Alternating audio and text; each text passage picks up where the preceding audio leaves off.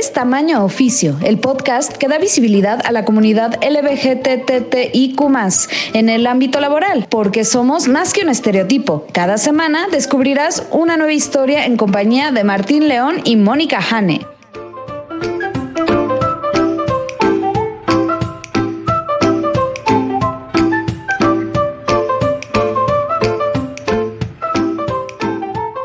¿Qué tal? Bienvenidos a Tamaño Oficio con Martín León, el doncel de la comedia en México. Hola, Martín. Hola, y yo introduzco a mi co-host. Ella es Mónica Hane, la lesbiana más profesional que yo conozco. ¿Cómo estás? Bien, bien. ¿Y tú? Bien. Iba a decir muy bien, pero venimos de hablar de unas cosas que vamos a hablar después. Ah, bueno, sí, yo sé, yo sé, pero... Digamos que estoy bien. Y bueno, este, antes de que nuestra minuta empiece, me dio un gustazo que ya pudimos abrir nuestro arcón navideño. Era lo que nos, faltaba, así super godín. Sí. Nos juntamos, hubo vino que tú no tomaste, pero sí. Quesito. Sí me sentí muy en experiencia de vamos a la casa de mis amigas casadas a que me digan, pero te, te presentamos a alguien. muy Bridget Jones. Sí, muy bien, pero fue un gustazo. Muchas gracias, ¿eh? Oye, y bueno, ahora sí ya, siguiente punto de nuestra querida minuta. Empezando la junta ya, sí, porque. Empezando ya la junta, porque luego la gente dice, esto se avientan mucho tiempo platicando. Cuéntanos quién es nuestro, nuestra invitada. Claro, hoy nos acompaña Oscar Dávila, cantautor, cantante y vocal coach. Es una persona queer y no binaria de género fluido también, entonces sus pronombres ella, ella, él. Se acercó a nosotros y nos dio esta entrevista y la verdad este, estamos muy, muy, emocionados de que la escuchen porque nos encantó y esperamos que a ustedes también les guste igual o más. Así es, vamos a escucharla.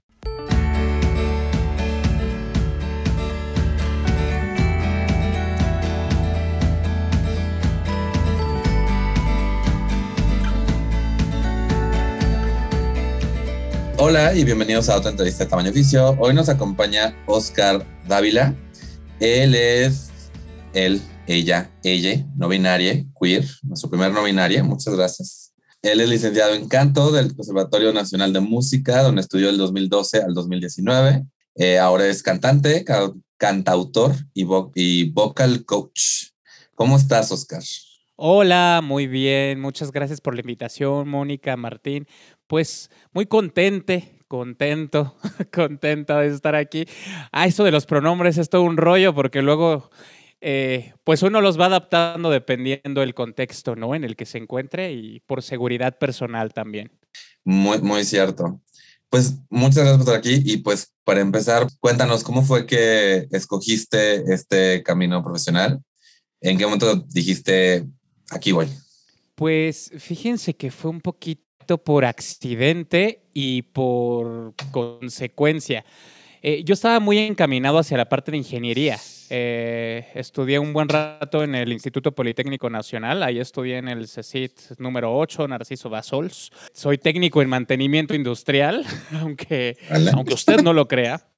Tengo una carrera técnica en mantenimiento industrial y eh, pues estuve ahí coqueteando con la ingeniería en aeronáutica. Esa era mi tirada realmente, ¿no? Este, todo se fue dando gradualmente para que yo me fuera a dedicar profesionalmente a la música. Em, de alguna forma siempre tuve clases extras, clases adicionales, ¿no? De, de, música, de canto, de teatro, de danza, pero nunca pensé dedicarme profesionalmente a ello hasta que pues ya llegó como este momento de tomar las decisiones eh, profesionales en tu vida. Y ya saben, el clásico test vocacional. Y pues la verdad es que las disciplinas, las áreas artísticas casi nunca vienen en estos exámenes de orientación vocacional. Siempre te dicen, ah, pues tú funcionas para tal. Y lo curioso es que yo hice como cinco y en todos me salían diferentes cosas y como que podía hacer de muchas cosas y dije, no, pues tengo que tomar una decisión y la verdad como que lo puse en una balanza, qué es lo que me gusta más hacer, qué es lo que me hace más feliz, qué es lo que me hace sentirme más pleno y pues la música siempre fue la respuesta de alguna manera.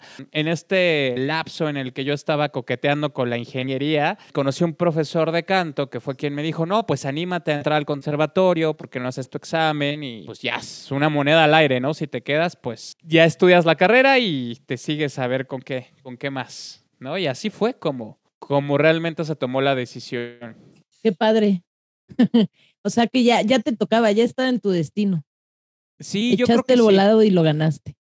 Sí, totalmente. Y lo de ser vocal coach, pues igual se fue dando como en esta búsqueda de desarrollo laboral, de empezar a ver dónde puedo trabajar, de qué, ahora sí, de qué vive un cantante, pues eh, en el 90% de los casos de mis compañeros músicos, colegas músicos, pues vivimos de la docencia y yo le empecé a agarrar un amor muy especial a ser docente, a dar clases. Em, llevo más o menos cuatro años eh, especializándome en todo este rollo moderno de speech level singing, de técnica, técnica vocal moderna. Y ahorita es algo que me apasiona. Yo creo que a la par de ser cantante, el ser vocal coach, el formar a otros cantantes, es algo que, que me gusta, me divierte y que también me parece muy nutritivo y también pues creo que las mismas circunstancias, ¿no? De empezar en tu búsqueda laboral, pues me llevaron a, a encontrar ese camino como vocal coach también. Entonces, un vocal coach, para entender en mi ignorancia total del tema, es tú le enseñas a las personas cómo usar su voz para poder cantar. Sí, bueno, mira, eh, hay vocal coach de muchos estilos y con muchos enfoques diferentes. Eh, el enfoque que yo tengo es bastante diverso. Eh, ahorita, justo con la pandemia, abrimos un emprendimiento que es la Academia Musical Dávila, donde eh, aceptamos a todo tipo de estudiantes, principiantes, intermedios y avanzados, y sobre todo con enfoque especial a la comunidad LGBT, porque muchas veces hay carencia de espacios seguros para la formación en general, ¿no? Entonces queremos fomentar mucho eso y justo manejamos eh, ciertos descuentos para minorías como pues gente con alguna discapacidad o etcétera y comunidad LGBT.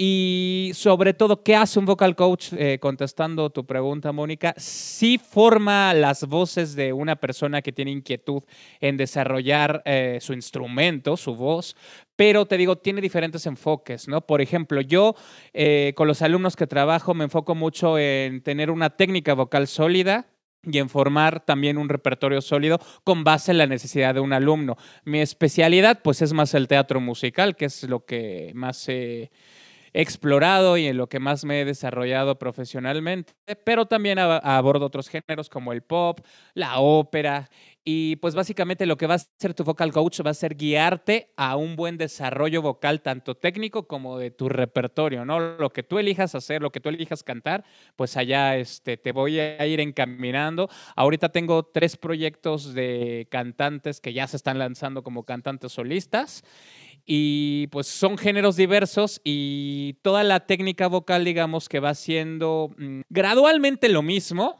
pero con el enfoque que cada alumno requiera, ¿no? Si tú quieres cantar vernáculo, si tú quieres cantar musical, si tú quieres... Por ejemplo, tengo un alumno que ahorita está muy enfocado en convertirse en un crooner, ¿no? Son de Michael Bublé. Entonces, pues hacia allá va el enfoque eh, tanto en el desarrollo técnico, en su entrenamiento, como en el repertorio que vamos seleccionando.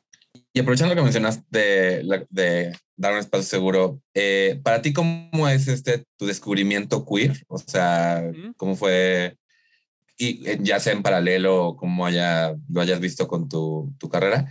Y, este, y justo cómo es que esto matiza eh, tus, tu, tu, vida laboral y, tu, y tus planes laborales. Ah, qué interesante pregunta, Martín. Fíjate que yo creo que vino a raíz de un proyecto de teatro musical que hice que se llamó Ayolante. No sé si tuvieron la oportunidad de, de verlo. Fue un musical bastante importante aquí en la Ciudad de México. Ganó un premio en el 2016. Hicimos dos temporadas, 2016 y 2017. Fue todo ¿Cómo se llamó de nuevo? Ayolante, un nada en el Congreso. Ajá. Y bueno, en ese musical justo fue un descubrimiento para mí de muchas cosas, tanto vocalmente como en cuanto a mi personalidad. Y yo creo que todo este descubrimiento queer y este pues el sentirme no binario ni de aquí ni de, allá, a veces también hablo mucho del género fluido, porque pues creo que los dos conceptos sobre lo que es ser un él o un ella o un ella me, me hacen sentir bastante cómodo, ¿no? Entonces no tengo tanto problema con, con eso. Pero justo fue en este proyecto, Martín y Mónica, donde todo se fue dando para que yo descubriera esto como muy dentro de mí que tenía muy escondido y hasta cierto punto negado. Fíjense que eh, pues hay un catálogo de voces, ¿no? También eh, cuando tú vas estudiando, sobre todo en el conservatorio, que pues es el enfoque 100% académico, vamos a llamarle también clásico, ¿no? Eh, que las voces de varones se dividen en tres tipos, bajo, barítono y tenor. Yo estaba estudiando de tenor hasta ese momento y justo cuando llega Yolanta a mi vida y hago este proceso de audiciones, los callbacks y demás, en uno de estos callbacks me dicen, oye, necesitamos que prepares este repertorio. Me envían pues la partitura y cuando lo reviso decía soprano. Y dije, ah, oye, pero es que esto es para una mujer, o sea, ¿no? igual, las tesituras de mujeres, eh, contralto, mezzosoprano y soprano. Entonces dije, ¿cómo lo canto? Y me dijo la chica que me envió el material, ¿sabes qué? Pues como, tráelo como tú puedas prepararlo y adelante, ¿no? Entonces, pues ya lo preparé, pues yo lo canté en mi octava, ¿no? De, ale, no, bueno, normal, aleteamos y volamos, así. Y pues lo canté así, súper central. Y ya cuando llego al callback me dicen, no, no, no, necesitamos escuchártelo en la octava alta. Yo, no, pues es que yo no soy contratenor, yo soy tenor, este, pues ni idea, nunca lo he hecho. No, pues inténtalo, ¿no? Y de repente me salió la voz de, y dije, ¿qué es esto? Fue justo en ese momento, en esa audición, donde yo dije, ay, pues creo que mi voz tiene capacidades en, pues más allá de, de los límites que yo, que yo mismo le había puesto, ¿no? Empecé a explorar esta tesitura nueva de contratenor que realmente yo no había estudiado este, hasta ese momento, ¿verdad?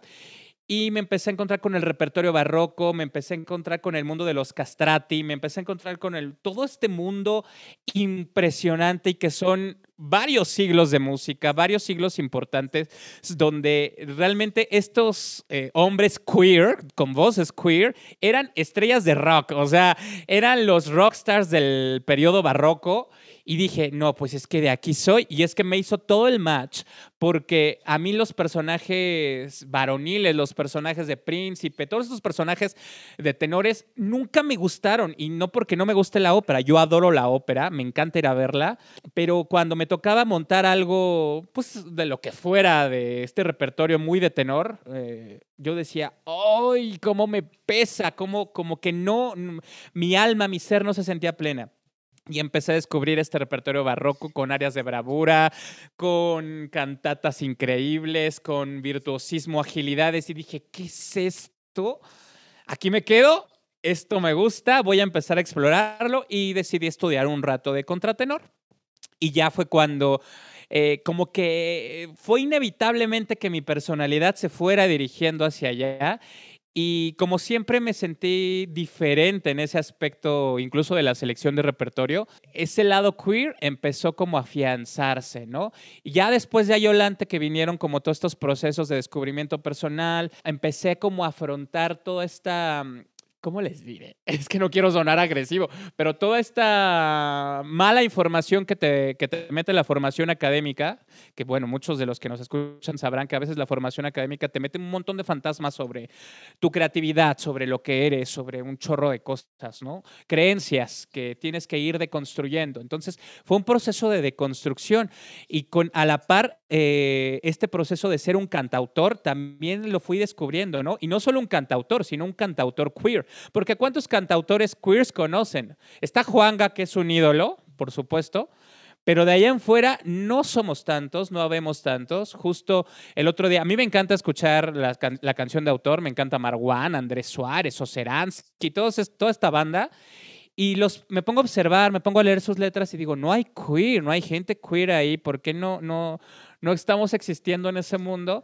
Pues tiene que ver con, como con muchas ideas, hasta donde yo lo entendí, y nuestras propias concepciones. Yo mismo me decía, no, pues es que yo no, no, no compongo nada, ¿no? A la par que mi personalidad se fue afianzando, mi identidad de cantautor, mi tesitura fue desarrollándose hacia otros lados desde el punto de vista académico y desde el punto de vista más comercial y hacia la canción de autor que yo estaba creando, fue cuando esta explosión de sentidos y de identidad personal llegó justo con la pandemia. Pues digamos que salí del closet queer, ¿no? Con la pandemia eh, viene la primera canción que me animé a mostrarle al mundo porque eh, yo he compuesto desde mis 14 años canciones compuse un musical en 2016, eh, lo terminé justo en la pandemia. bueno, no, lo terminé en 2018 y lo fui corrigiendo toda la pandemia. Y justo llega la pandemia y es cuando decido mostrar mi primera canción al mundo, que fue Cuarentena de Amor. y a propósito, ¿no? De, de la situación. Y ya fue cuando 100% me empecé a identificar como una persona queer, como una persona no binaria, como una persona género fluido. Este tema de lenguaje inclusivo, incluyente, em, todavía no lo tengo tan adoptado ni tan adaptado porque, bueno, es, es todo un rollo social y también de la gente con la que convivo y trato de no en mi caso, es un caso súper personal, de, no darle tanta importancia a eso y por eso menciono que los tres pronombres, cualquier pronombre que quieras usar conmigo, mientras sea con respeto, adelante. Y bueno, ya eché aquí todo un choro, amigos. Para eso estás aquí.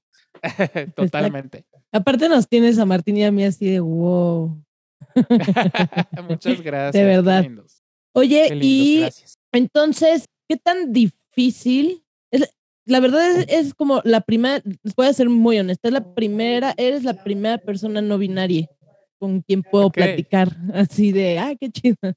Qué increíble. ¿Qué tan difícil, qué tan difícil es ser no binaria? Para mí no ha sido tan difícil porque, como les comentaba, ha sido un proceso gradual de descubrimiento personal, ¿no? Eh, justo en terapia de mis últimas sesiones, eh, platicando con, mi psicóloga, le decía, es que tengo este rollo de la identidad de género porque, eh, con todo respeto de mis queridos hombres heterosexuales, empecé a desarrollar cierta, cierto rechazo hacia este tipo de hombres heterosexuales. Pero más bien descubrí que era mi miedo cuidándome de muchas situaciones y experiencias vividas. Por, el ser no binario, ¿no? ¿Qué tan difícil ha sido?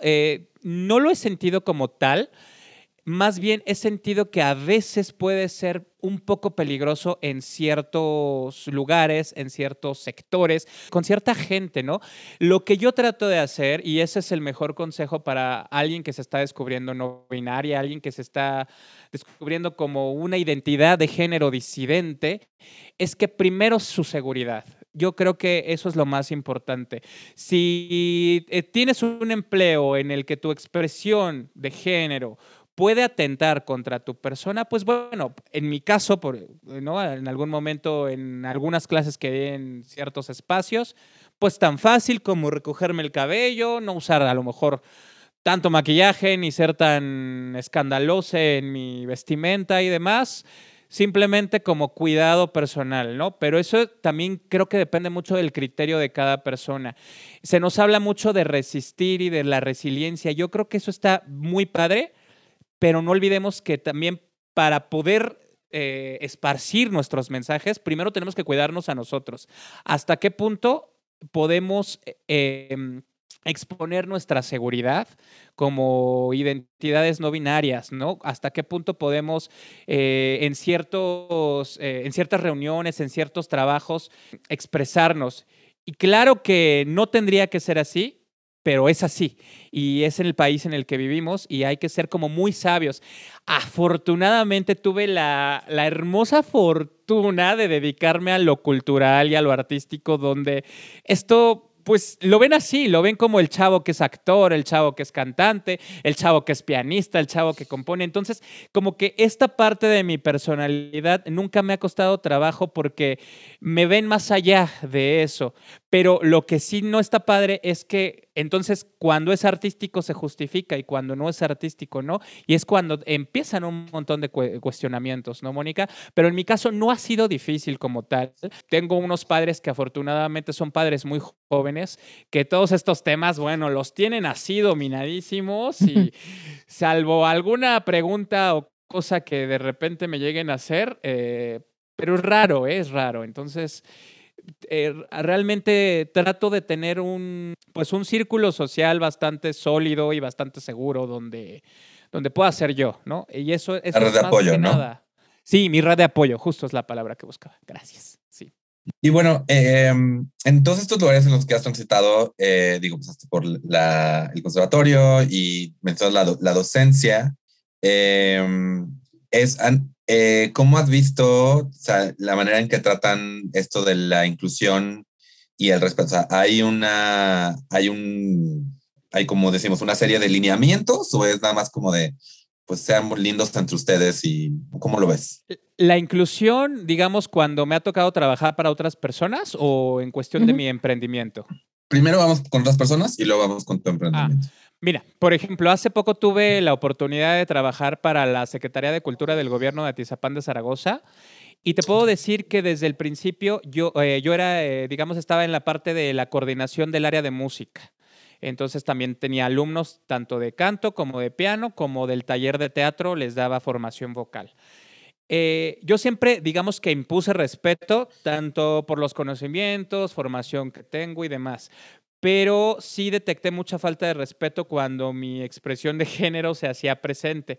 Yo trato de ser muy empático con Em, digamos, las limitantes de las personas. Trato siempre de ponerme en el lugar del otro y de decir, ok, esta persona no tiene tantas herramientas ni recursos eh, en cuestión educación, información, como le quieran llamar, y entonces lo desconocido le va a causar esta risita, este morbo, etcétera. Pero cuando ya rayan la falta de respeto es cuando pues hay que marcar límites, y yo creo que eso es lo primordial, marcar límites.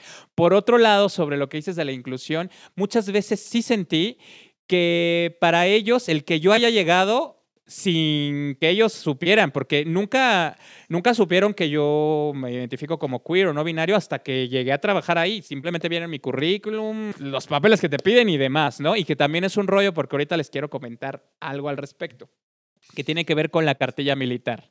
Es un tema bastante interesante. Cuando ya llegué ahí y me vieron, pues fue como de, ah, ok, pero como siempre me di a respetar con mi trabajo y la verdad es que, pues no me dejará mentir la gente que ha trabajado conmigo, soy incuestionable en mi trabajo. Nunca hubo cabida a una falta de respeto más allá o que yo no pudiera poner un límite a tiempo. Pero por otro lado, muchas veces sí sentí como que, oye, qué bueno que llegó nuestra cuota de inclusión, palomita con él, con ella. Y así se sentía muchas veces, ¿no? Como de ya estamos incluyendo, estamos siendo incluyentes, ¿no? Por ejemplo, cada junio hago un concierto con mensaje por el mes del orgullo, donde me acompaño al piano, eh, canto himnos gays y también canto, este, pues cosas que les gustan a mis preciosos gays, ¿no? Y, con, mensaje, con mensaje siempre. Cuando hice ese concierto, eh, me abrieron la oportunidad ahí en, el, en la cultura de Tezapán, pero no le dieron difusión.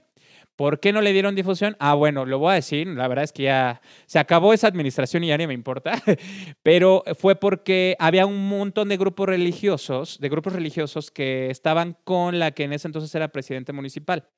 Entonces, ¿qué pasó? Que cuando intentaron hacer un Pride Parade, algo por el estilo, le quitaron todo el apoyo, ¿no? A pesar de ser de este de este nuevo partido que tiene que ver con la cuarta transformación. Llegó, llegaron con estas ideas y dijeron, no, pues le vamos a quitar el apoyo, perdió popularidad y cuando llega este concierto, pues no le dan ninguna, ninguna difusión oficial. La difusión fue, pues ahora sí que la gente que me sigue, de los fans, de alumnos y demás, y esa fue la gente que asistió a este concierto, pero realmente una difusión real que le dieran en el área de cultura o del gobierno no existió, pero eso sí, llegó la subdirectora en ese entonces, pues a colgarse la medalla de, miren qué incluyentes somos, nosotros, y dices, ok, qué padre que estés hablando y digas todo eso, pero la inclusión también se tiene que ver en la difusión, porque esto es cultura también, es cultura queer, cultura LGBT, como le quieras llamar, pero es cultura y no le estás dando difusión por que tienen miedo a perder, obviamente, simpatizantes. Si no, nos puedes mandar ahí al rincón y pretender que estamos incluidos. Sí, sí, sí, es como de, ah, mira, este, es el chavo que se pinta las uñas, este, somos súper incluyentes. No, no es así. Ajá. rapidísimo, dime algunos de los himnos gays que tocas en esos. Ah, pues mira, justo abro con un mashup que pueden escuchar en mi canal de YouTube, donde está I Will Survive, Strong Enough, Burn This Way y Express Yourself. Oh my God. Es un Midley. Ahí lo pueden ver en mi canal de YouTube. ¿Tu canal de Esa YouTube la- cómo lo encontramos? Oscar Dávila cantante, en todos lados me encuentra. Perfecto. Esa es la Pasó una de- quiris atrás de ti cuando me mencionaste esas Sí, por supuesto, por supuesto. Es- Son, son icónicas esas canciones, me encanta, me encanta ese concierto y pues este año esperamos hacerlo más bonito y bueno, aprovecho el micrófono, si alguna fundación, asociación quiere sumarse con nosotros, pues bienvenida porque me encantan las, las causas nobles, las causas, me mueven mucho sobre todo las causas que tienen que ver con la gente queer, con la gente que no es aceptada en su casa, ¿no? Sobre todo las infancias trans, todos estos movimientos a mí soy, soy chillón por naturaleza, soy de lágrima fácil, así que todos esos movimientos, este, si en algún momento puedo sumar, pues aquí, materia dispuesta también. Cuéntanos Y- de y- tu, perdón Martín, pero quiero que nos cuente, que no se nos vaya a olvidar, Sí. lo de la cartilla militar. Ah, sí es cierto. Pues fíjense que cuando justo entré a trabajar al gobierno de Atizapán de Zaragoza, te piden una serie de documentos y pues realmente la, la identidad no binaria no existe aún en las actas de nacimiento ni demás. Entonces, pues todos mis documentos dicen una H de hombre. Es curioso porque cuando vas al Palacio Municipal y te conectas en el Wi-Fi, te piden una serie de datos y ahí sí aparece la identidad no binaria. Y dije, ah, mira, qué interesante. Por primera vez en, un- en una cosa del gobierno veo que están este, poniendo, pero solo ahí. Ya a la hora de entrar a trabajar, eh, me piden todos mis documentos, me dicen, oye, te falta tu cartilla militar. Y yo dije, ah, no tengo cartilla militar porque nunca la saqué, es un documento que no me han pedido y no me quiero meter como en esos temas. Me dijeron, bueno, intenta tramitarla y nos las traes cuando tengas. Y dije, bueno, pues por no dejar voy a ir a preguntar, pero pues obviamente llega el chique no binario al ayuntamiento que me tocaba ir con los generales y todo lo demás. Y bueno, o sea, el ambiente de masculinidad tóxica ya me estaba invadi- invadiendo y dije, espérame, ¿qué hago aquí? Y fue un cuestionamiento muy interesante porque dije, ¿hasta qué punto una persona no binaria puede trabajar en un cargo así y librarse de este tipo de procesos? Porque yo, por ejemplo, no es que no quiera servir a mi país, pero, o sea, la verdad, a ver, sean sinceros, si entráramos en guerra, ¿me van a mandar a mí? O sea, por favor. No, no, no, no Pues, creo ser la retener a persona. las tropas, Oscar. Alguien tiene que llevar el tambor adecuada. de guerra. Sí, por supuesto. Aparte de que no creo ser la persona adecuada, si no me considero del género masculino, ¿qué procede? Y fue mi, mi argumento, ¿no? Porque me tenía, tenía que ir a Toluca. Bueno, era un desastre de operaciones que tenía que hacer. Y le pregunté a la persona encargada, oye, mira, mi, mi cuestión está así. A mí no me gusta eh, mezclar ni, justificar, pero mi identidad de género no me considero ni él ni me considero ni ella, sino un ente que está fluyendo. en- lo, lo expliqué así con bolitas y palitos para que me entendiera esta persona. No binario, le digo, ¿cómo, cómo una persona no binaria, una persona queer, tiene que enfrentarse a un proceso así? Eh, ¿Qué tan avanzados o retrasados estamos o qué tan flexibles son ustedes en decir, bueno, no hagas este proceso por esta cuestión? Y me dijeron como de, ah, déjame checarlo. Y ya otra vez me preguntaron, no, bueno, es que tu acta de nacimiento dice que eres hombre, entonces pues como eres un hombre, pues tienes que traer todos los documentos que se les piden a los varones, que en este caso es la cartilla militar. Le digo, sí, porque yo no puedo cambiar aún mis documentos donde diga que identidad X, identidad no binaria. Y, es, y me pareció un rollo muy interesante donde dije, bueno, pues no voy a hacer este, tanta bronca. Si realmente le surge que la traiga, pues haré el trámite. Afortunadamente terminó la gestión y se terminó, digamos, en diciembre y nunca hubo necesidad de hacerlo. Pero sí fue un cuestionamiento bastante interesante, porque cuando yo me acerqué a los militares y demás, o sea, aparte de esa mirada que uh, no me dejarán mentir, la gente LGBT conocemos, esa mirada entre lasciva y de odio que pues sabes por dónde va, eh, dije, híjole, me voy a arriesgar mucho en si me toca hacer el servicio militar o lo que sea, a pesar de ser pandemia, tenían ahí a gente, pues no sé qué estaban haciendo, marchando, yo qué sé, entrenando, lo que sea. No me veo ni cortándome el cabello, ni ahí por un trámite que si mi identidad me dice que, lo puedo, que me lo puedo ahorrar, pues no lo haría, pero hasta qué punto estamos preparados para abrazar eso, ¿no? Yo creo que eso es un tema ahí muy, muy interesante y que no, no quisiera que se sienta que eso le resta importancia a otros temas vamos a llamar, de relevancia urgente, ¿no? Pero creo que también es importante las identidades de las personas, el ser nombrados, creo que, que es importante. Entonces eso fue, Mónica, lo que pasó con la cartilla militar, ¿cómo ven? Te salvó la campana. Me salvó la campana, sí. Y retomando lo que decías antes, ya nos hablaste de cuando trabajas como en otros lugares, ¿cómo es el rollo en tu emprendimiento personal? Ah, pues es bien padre, porque justo con la pandemia abrimos estas clases online. Tenemos poquitas clases presenciales, porque bueno, por la, por la misma cuestión de la pandemia nos evitamos que haya mucho flujo de gente, pero eh, nos hemos topado con mucha gente que justo no había encontrado un espacio, ¿no? Pues para poder desarrollar las inquietudes musicales que, tenían, porque pues se sienten como presionados o incluso en ambientes con masculinidades tóxicas, ¿no? Eh, no digo que en la ópera haya masculinidades tóxicas, poquito. poquito. Pero de repente, pues sí hay maestros como muy ortodoxos, muy rígidos. Eh, vaya, nuestra exigencia tiene que ver más con desarrollar y llevar tus capacidades al límite y salir de tu zona de confort que con cómo te identifiques, ¿no? Por, mi, por mi aula virtual y presencial han pasado gente trans, ha pasado gente que tiene alguna discapacidad, gente que a lo mejor por su estatus social se ha sentido como que no puede formar parte de una formación seria. Entonces, eso ha sido muy bonito y, también me he topado por ahí cuando le metemos todo este rollo de publicidad y demás, ¿no? De repente con los community managers que me ayudan en, mis redes, que nos cae hate de la nada, aparentemente de la nada, y a veces da miedo que es más el hate que la curiosidad por aprender. Y eso es lo ¿Cómo qué tipo de, de, hate?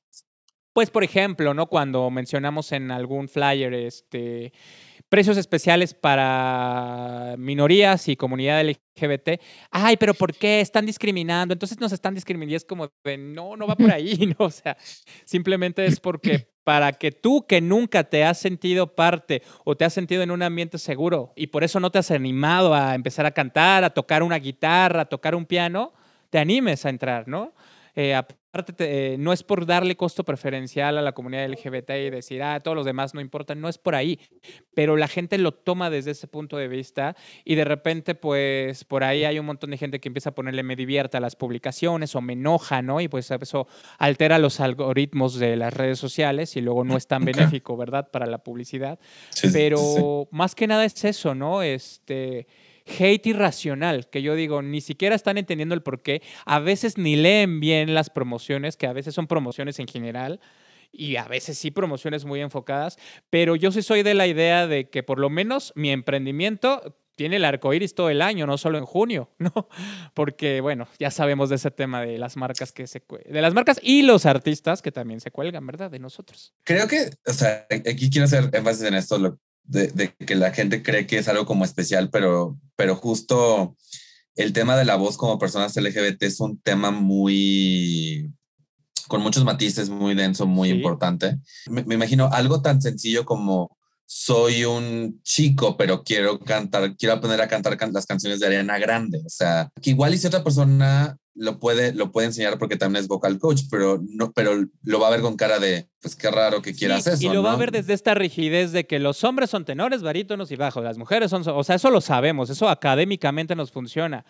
Pero psicológicamente, en cuanto a la personalidad que el alumno está desarrollando como artista, no te va a funcionar, ¿no? Justo hablando de ese tema, estaba viendo este reality show nuevo, Queen of the Universe, de las drag queens cantantes, y es muy interesante. Este, son, para mí, son otras tesituras que no tienen que ver con la estructura académica este, clásica, ¿no? Este, que estuvo Anuar, bueno, este, Regina Boche, perdón, besos al maestro Anuar, eh, Regina Boche, que es de aquí de México, y también una voz súper interesante, que también es un caso que tiene una extensión de tenor con doble extensión hacia, el, hacia lo contratenor, y son voces queer, que yo considero, yo, yo les llamo así, voces queer, que van más allá, y para mí una voz queer va más allá y, me encanta tener voces queer porque creo que son personas que se retan a ir más allá de sus límites, ¿no? No tanto con esta estructura como lo que dices, ¿no? Es un, es un chico que quiere aprender a cantar súper agudo para, pues, para hacer una de arena grande.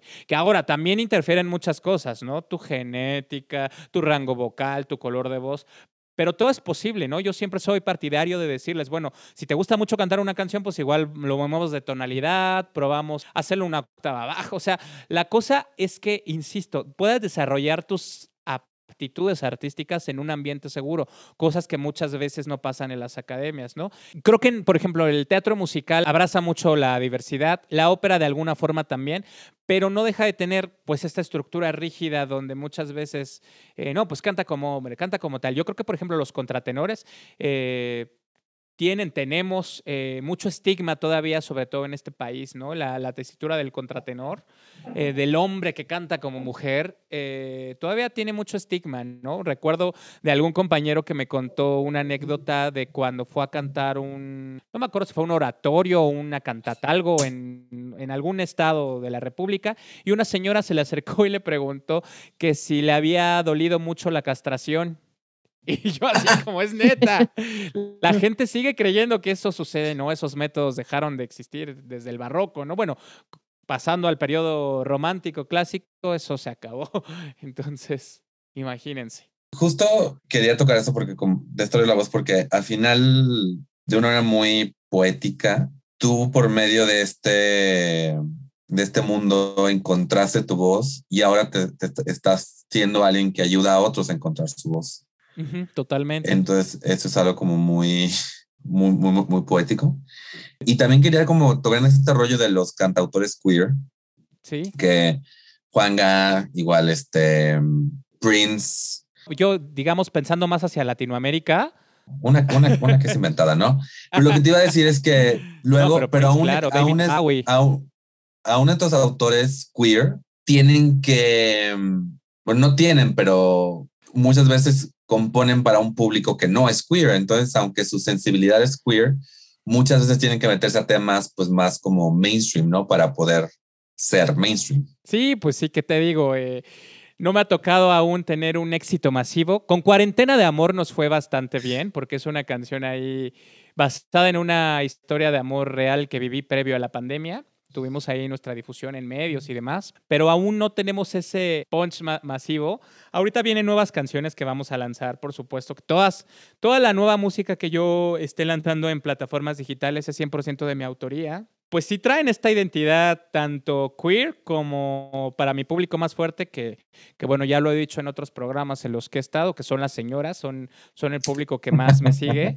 En el fandom les decimos las damas, justo tengo un show que se llama Damas, donde canto que tu Amanda Miguel, que tu Lupita D'Alessio, que tu Gata Bajo la Lluvia, todas estas canciones en versión queer, porque son versiones diferentes, por supuesto, que pues tienen que ver más con, con mi voz, con lo que soy con, como cuento. Y justo ahorita, eh, la próxima canción que vamos a lanzar es una, pues es una sorpresa, totalmente un fan service para mis damas, que también es de mi autoría y pues son eh, pues son mi público más fuerte, ¿no? Y es un público que reconozco, que quiero mucho, que muchas veces no entienden tanto estos temas, pero lo respetan tanto. Es curioso cómo siempre el género femenino suele ser más empático, ¿no?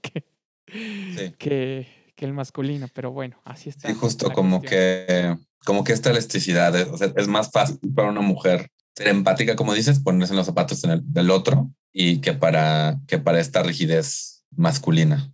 Sí, cara, y luego ni llorar pueden. Totalmente. O necesitan varias, o sea, no, no pueden hasta que tienen un nivel, un nivel francamente preocupante de alcohol en la sangre, ¿no? Ah, también, sí.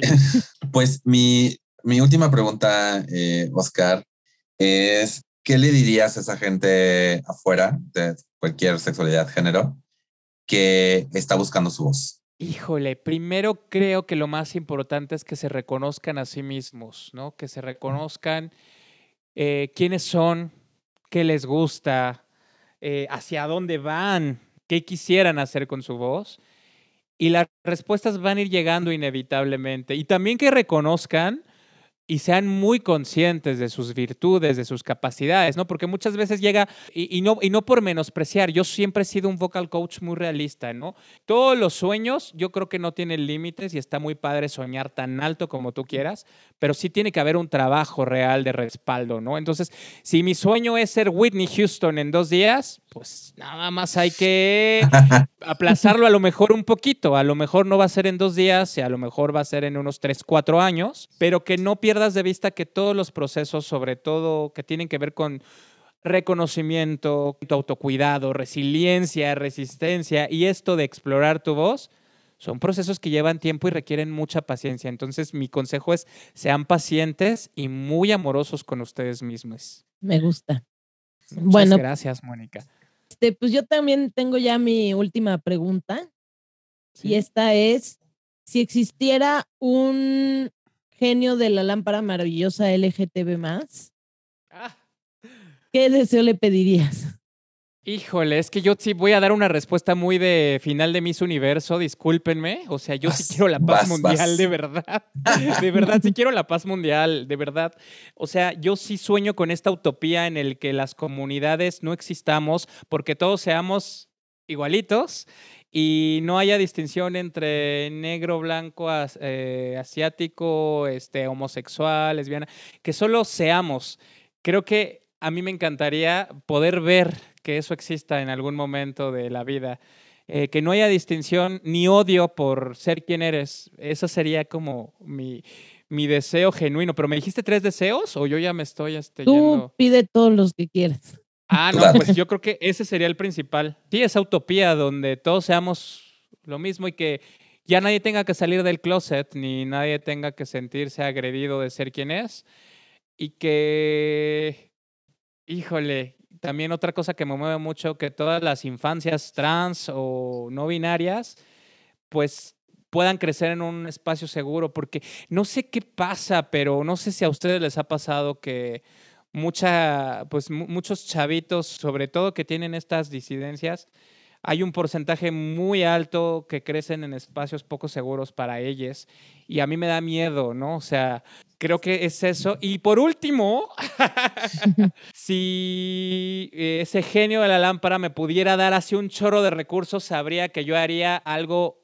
muy padre por mi comunidad, que a mí me encantaría en algún momento ser algo así como tipo Blanca de Pose, una, una, persona que pueda acoger a personas que no tenga dónde ir, eh, poder hacer alguna asociación, fundación, pero bueno, ese es un plan que es un plan de vida que no sé si se llegue a dar, pero si se llega a dar, pues tengan por seguro que en mí encontrarán siempre un espacio seguro, empático, amoroso y sobre todo con un montón de arte. Entonces, esos serían mis deseos, Mónica. Qué bonito. No, pues muchas gracias. un poquito.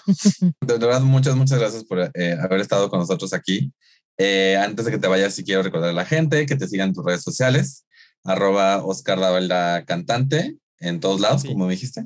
Sí, y también... Oscar Dávila Cantante, sí. Oscar, buscan a Oscar Dávila Cantante y, y, y, lo van a encontrar.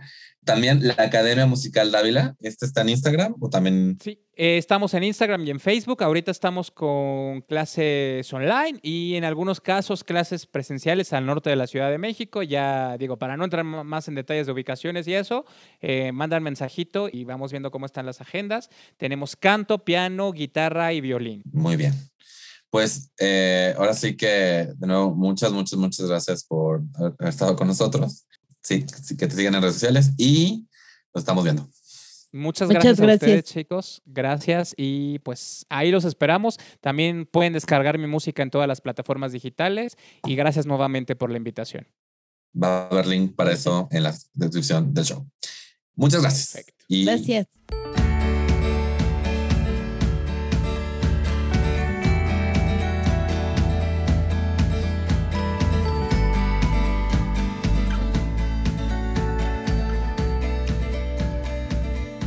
¿Qué tal, Martín? ¿Qué te llevas de esta entrevista?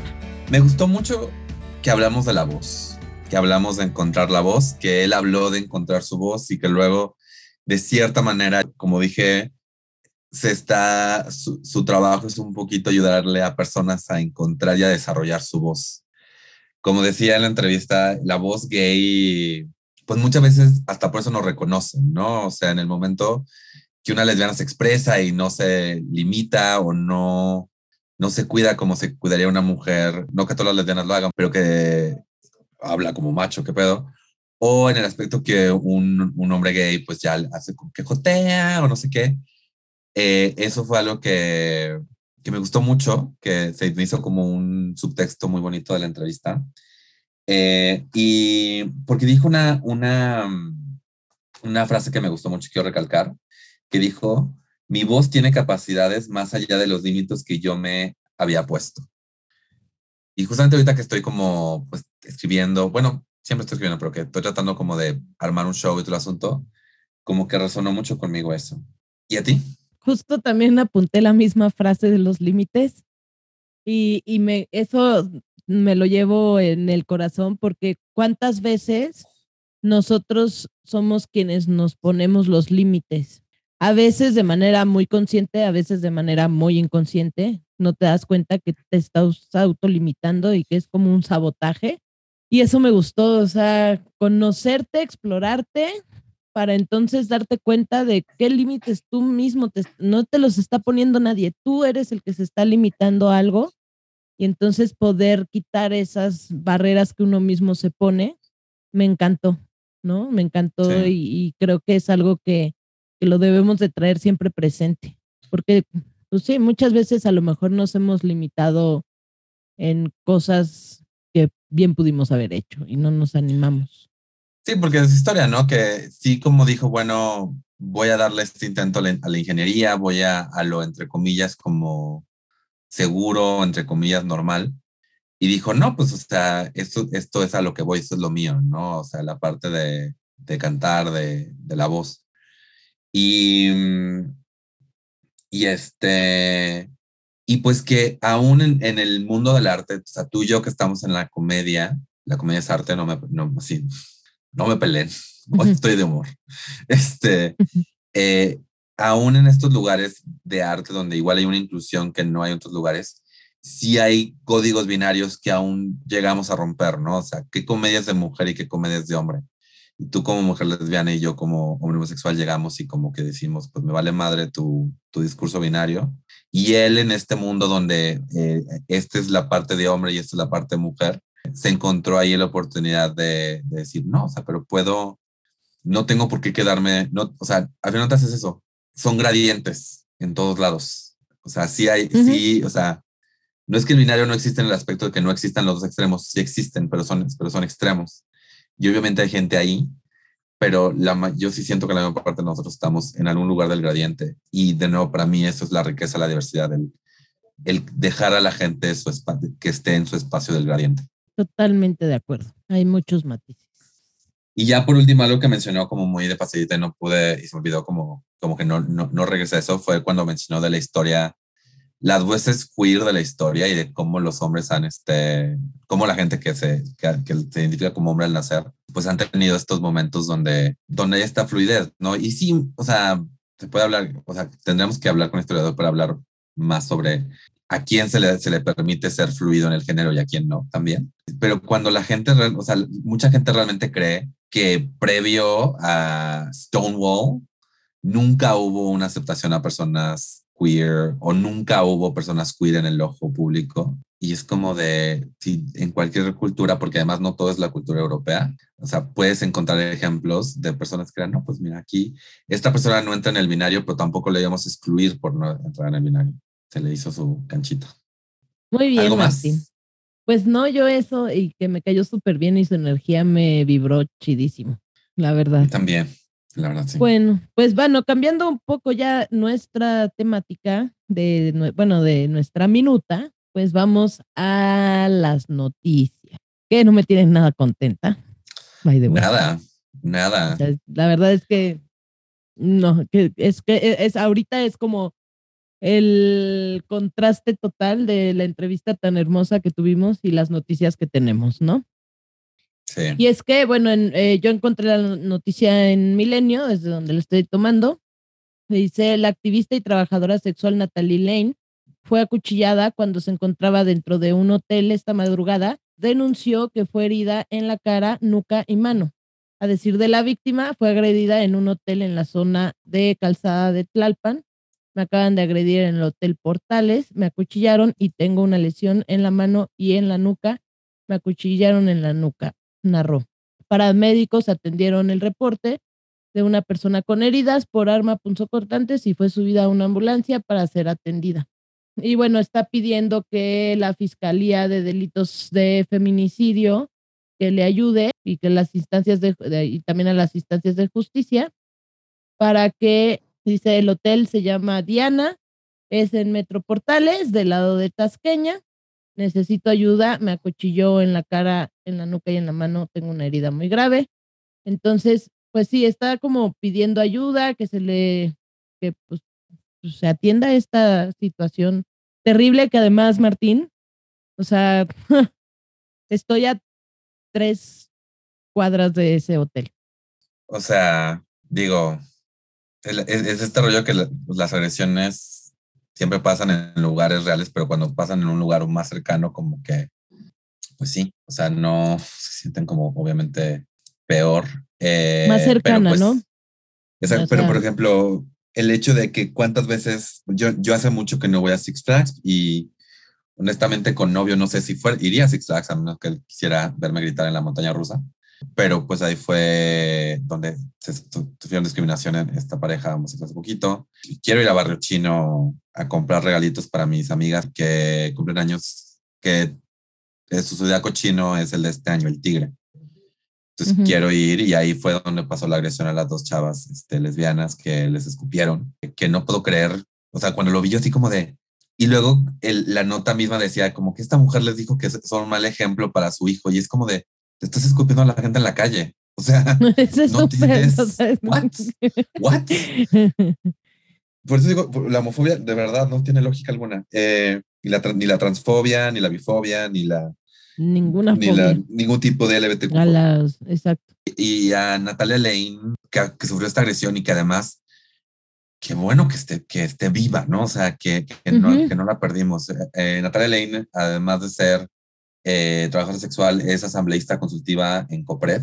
Y pues es esto, o sea, la estandopera Raquel Aido habló de este caso en su Twitter y mencionó, arrobó a ciertas personas que tienen ideas transfóbicas en su tweet y una de ellas le, le, contestó y entonces todo, todo, todos sus followers le empezaron a aventar un montón de hate horrible a Raquel y entonces es eso, es, es el odio, pues crea odio, ¿no? A final de cuentas.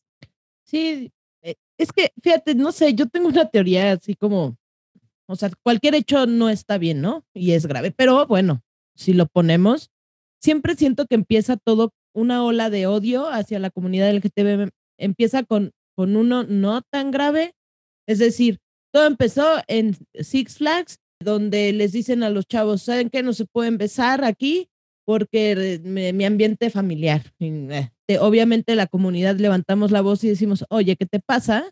Estás discriminando, no estás haciendo nada malo, era un beso, o sea, amor es amor. Empezamos así y entonces cayó esta agresión a las chavas besándose en la calle, las, les escupen, ¿no? O sea, ya subió de tono. Primero fue como, no puedo estar aquí. Segundo, les escupen.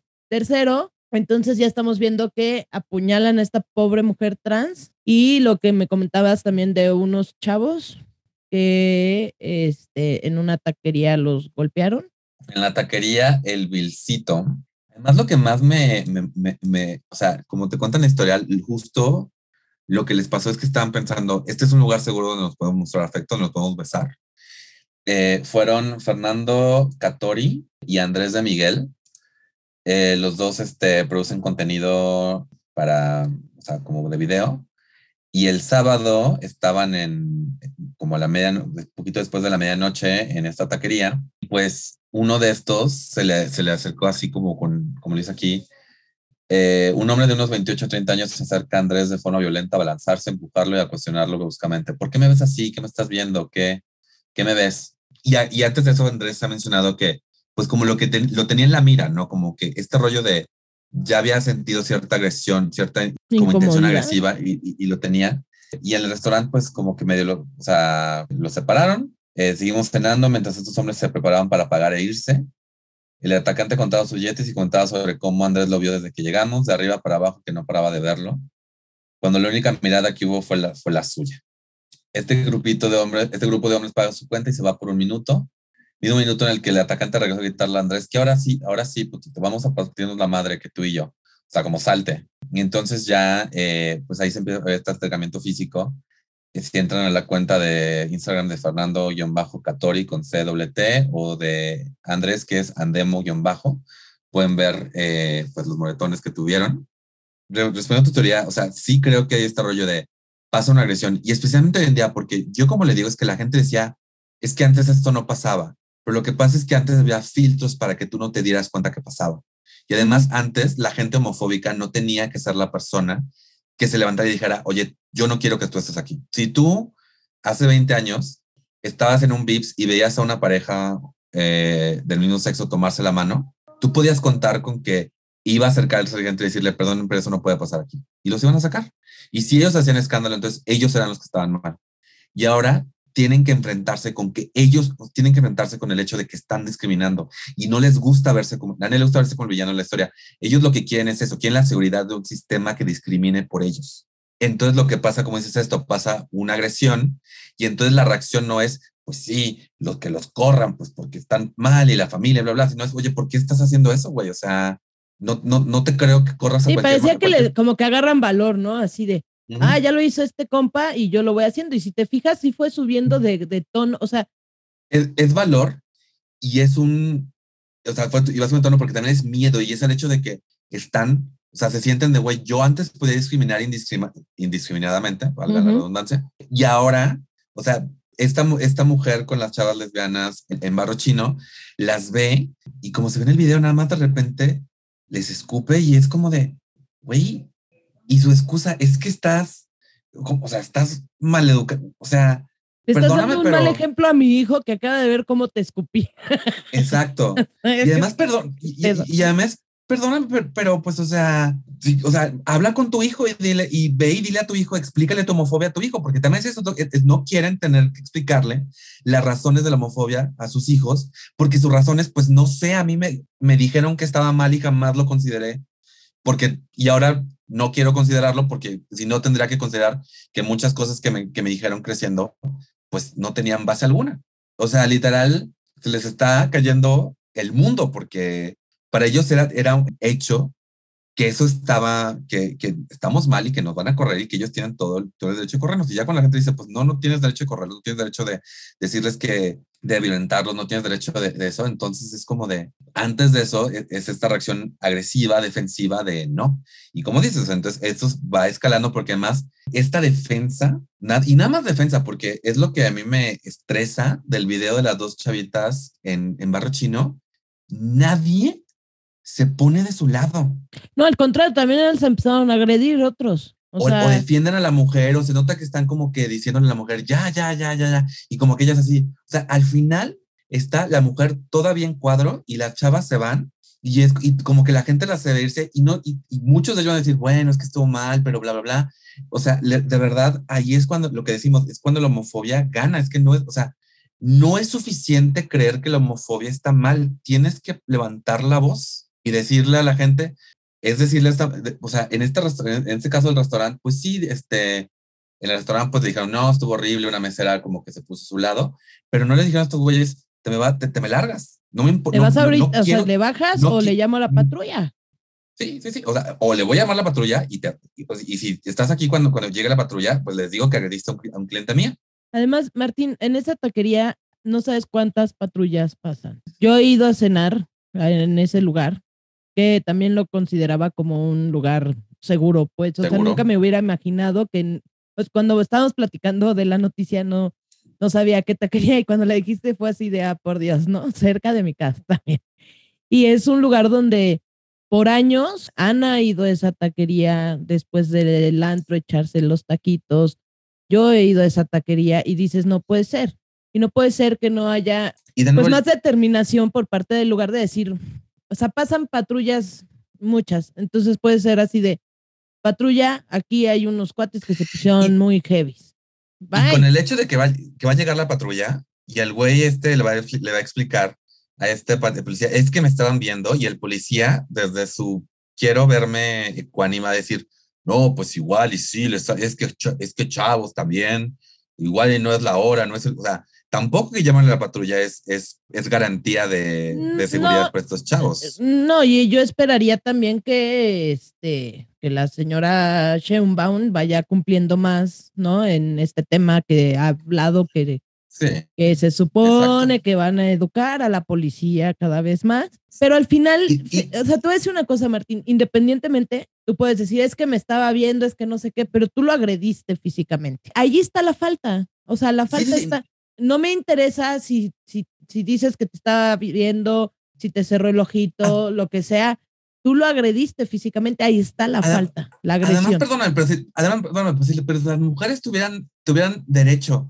de dispararle a alguien que las ve en público, ya no habría hombres. Exacto. O sea. Y o sea, me estaba viendo, ok, ¿y? ¿Qué? Entonces ahora te lo tienes que coger. O sea, tus opciones era cogértelo, madreártelo y tú, o sea, no, no, no podías decir, pues, o sea, me vio el, me vio, me vio el güey, ok, no digo que estés cómodo, no digo que le digas, ay, gracias, sí, no, o sea, este, nada, pero, güey, o sea, la gente ve, en el mundo ve, qué tan reprimido tienes que estar para que la única, la única acción lógica hacia una mirada, porque es una mirada, sea... Motivo para ponerte así. Sea una, sea una violencia. O sea, imagínate, Martín, a mí te puedo decir que la gente se me queda viendo tiro por viaje es más, puedo leer los pensamientos de esas personas y estoy casi segura que cuando me ven caminando dicen, ¿qué demonios viene caminando allí? ¿Es hombre? ¿Es mujer? ¿Qué es? O sea, les leo la nube así, de tan, la, mirada como la clavan y, y, y, la expresión facial me está diciendo todo. Imagínate que yo me fuera madreando por el mundo a toda esa gente que se me queda viendo tratando de... Tendrías tiempo para otra cosa. Mi género, o sea, no tendría tiempo para otra cosa y tu oficio sería ya estarían rotos, o sea, ya, ya no Tu oficio sería madrear a gente que me ve en la calle. Exacto. O sea... Claro. Pero... Y, no lo voy a hacer, o sea, simplemente, y, y, justo como lo dijo también ahorita en la entrevista eh, Oscar, que fue, hay cosas que por mi seguridad y hay cosas que, pues, hay batallas que no vas a pelear, vaya a, veces hay batallas que no vas a pelear para poder ganar la guerra. Entonces, yo ni siquiera, o sea, se me queda viendo algo, lo ignoro por completo. Y deja tú ganarla, muchas veces sobrevivirla. Ah, claro. Pero yo, por ejemplo, si se me queda viendo, que, que se me quedan viendo bastante raro la gente, mucho todo el tiempo, créeme que lo mejor que puedo hacer es, te ignoro, güey, ya salvo que alguien se acercara a faltarme al respeto a molestarme o no sé, o sea, cualquier cosa que, que me falte el respeto, bueno, ahí sí respondería la, la, la, agresión, no con más agresión, no me lo madrearía de todas maneras, pero sí le pondría un alto a la persona. Pero si simplemente se me quedan viendo porque no pueden descifrar mi género, los ignoro. Y hay tipos, como dices, que ya como mujer, que a veces vas un poco más arreglada y sabes perfectamente bien que cruzaste este, por enfrente de esos güeyes y basta con que voltees la cara para darte cuenta que te están viendo el trasero. Y no vas y te los madreas. Y agradeceles, güey, o sea. Y, y, y, y, sabes qué haces, los ignoras y dices, pinche naco. los, pero, también los ignoras y a veces pues los ignoras y ojalá que no estés caminando sola, ojalá que no estés en un Ah, claro, porque te entra un miedo de que te vayan a querer hacer algo, por supuesto. Exacto. Y además está el siguiente paso, que es lo que más me está molestando todo esto, es el hecho de cómo se cuestiona la reacción de las víctimas. Porque, perdóname, cuando tú, o sea, nadie está cabeza clara, Karate Kid, cuando recibe una, una agresión no, discriminatoria. Nadie. Y aún así veo un montón de gente, algunos de ellos personas LGBT, que se, pues, se, dedican a decir, pues es que hubieran hecho esto, es que vi el video de las chavitas y pues esto, o sea, un amigo, que no voy a mencionar su nombre, pero igual escucha el podcast y, lo voy a, y, tiene que escucharlo, o sea, después de hablar de esto, se puso a decir que es que lo hicieron mal porque la, la novia le agarra las manos a su novia en vez de, en vez de empujarla por el pecho, que es lo correcto. Y honestamente, es de, perdóname, lo que tú estás haciendo es, es, es encontrar una manera de justificar lo que le pasó a esas chavas. No, no, no, sí. O sea, y, igual con estos dos chavos, este, los golpearon, como que dijeron, nosotros seguimos ahí cenando porque este rollo, yo, a mí no yo, me voy, yo no me voy a ir de este lugar porque este güey este güey está agrediendo. Yo voy, yo voy a, yo, yo voy y a se vaya ese güey. Claro. Exacto. Y, y, gente dijo, es que los hubieras madreado, otros que es que, ¿por qué, ¿por qué lo ponen en redes sociales? ¿Por qué no denuncian? Bli, bli, bli, y es como de, o sea, no solamente te agreden, y entonces te, una vez que dices, oye, me agredieron, toda la gente que te escucha se siente te con juzga. la, se, y se siente, se siente con la autoridad de decirte, no, pues lo hiciste mal, porque yo lo que hubiera hecho era calmadamente decirle al güey que me golpeó, creo que está siendo homofóbico. Perdón. No, Y de nuevo, el, el- lo que el bilcito, o sea, no, o sea, ni siquiera los dejas pagar, es, te me vas, no quiero tu dinero. Te me, va- te me vas y no regresas. No te quiero aquí. No quiero. Y, y si, y si tienes 60 amigos homofóbicos, no quiero a ninguno de esos 60 amigos aquí. Porque es eso, o sea, como lo, hemos, como lo vimos con Ofelia y como lo hemos dicho varias veces, o sea, no se trata nada más de, o sea, de decir, ay, está mal la homofobia. Es decir, no vamos a permitirla, no vamos a permitir agresiones a personas. O sea, y esto no es un derecho especial, esto no es un trato especial, esto es, nadie tiene por qué salir al mundo y con miedo a que te Sí. van a golpear o te van a agredir por simple hecho de ser. Exacto, y si, te, y si te golpean, y si te golpean, pues decir, pues bueno, pues fue mi error por ser gay en el lugar equivocado, pues no, ¿No? no, no, no, no, no. No. Lo que está en el lugar equivocado es la homofobia y el lugar Exacto. equivocado es este planeta, el universo en general. Esas son las malas y tristes noticias, Sí. pero pues, pues sí, hay que platicarlas, hay que verlas y hay que apoyar a, como siempre, este, ya lo dije en otros episodios, lo voy a seguir repitiendo, tenemos que unirnos más como comunidad, quitarnos nuestras fobias internas en la comunidad y apoyarnos de verdad. Si no estamos unidos en esto, se va a Sí. perder lo que hemos ah, eh, ganado. poco antes de grabar, yo que había co- compartí la historia de, de los chavos, de uno de los chavos eh, gay que los atacaron en Vilcito, pero no compartí la historia de Natalia, no había compartido nada sobre Natalia Lane.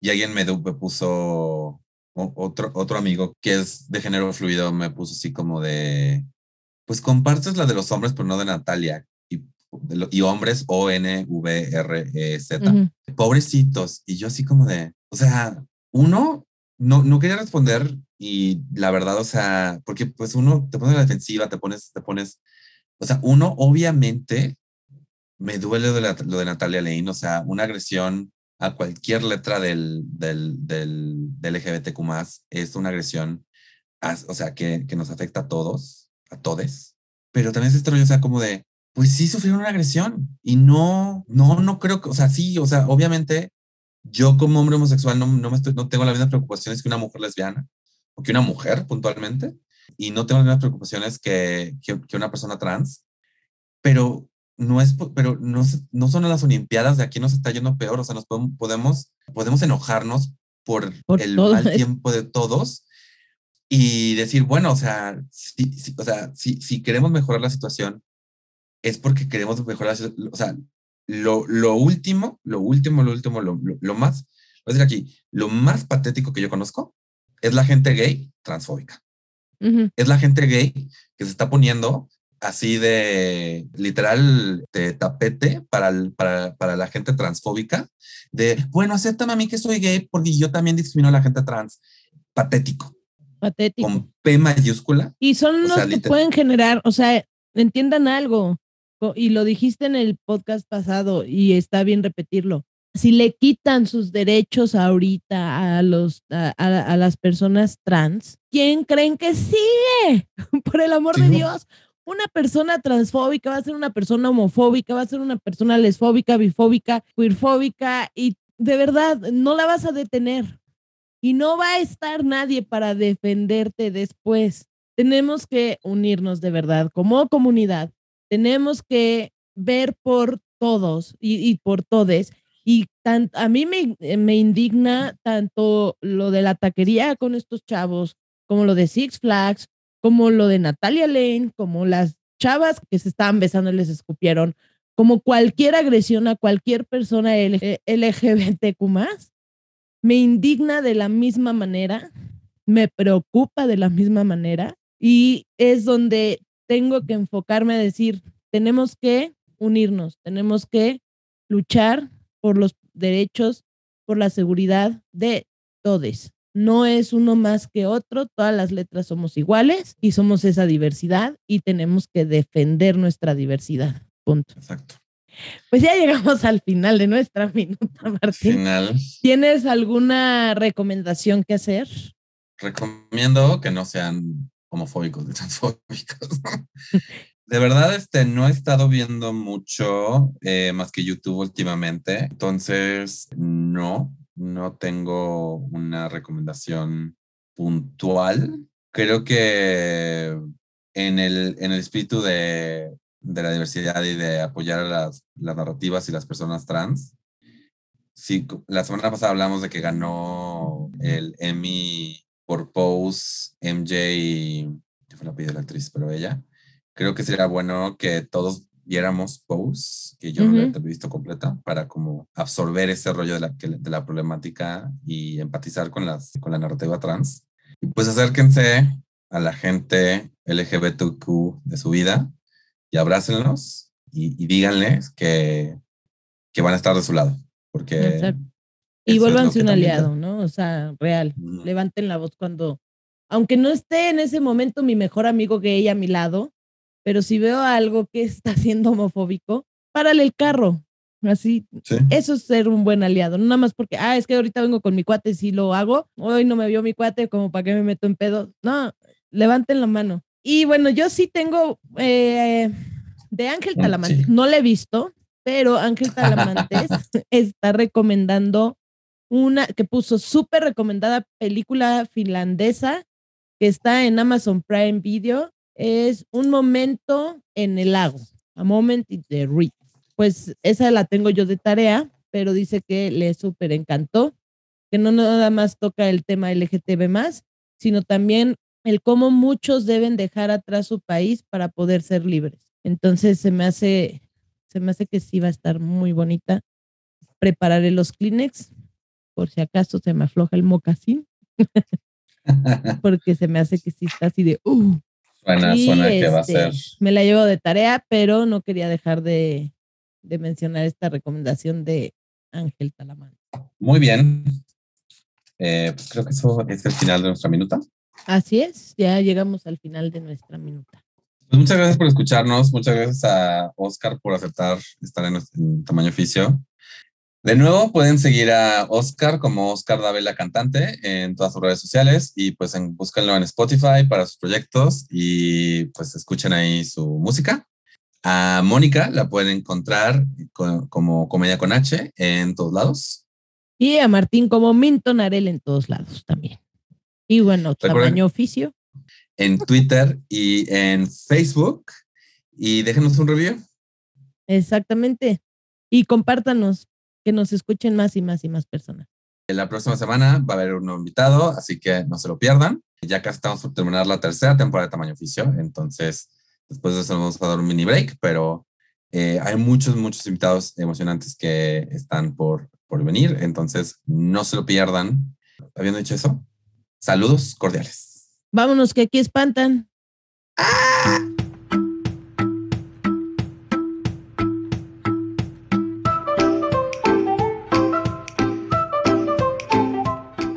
Porque somos más que un estereotipo.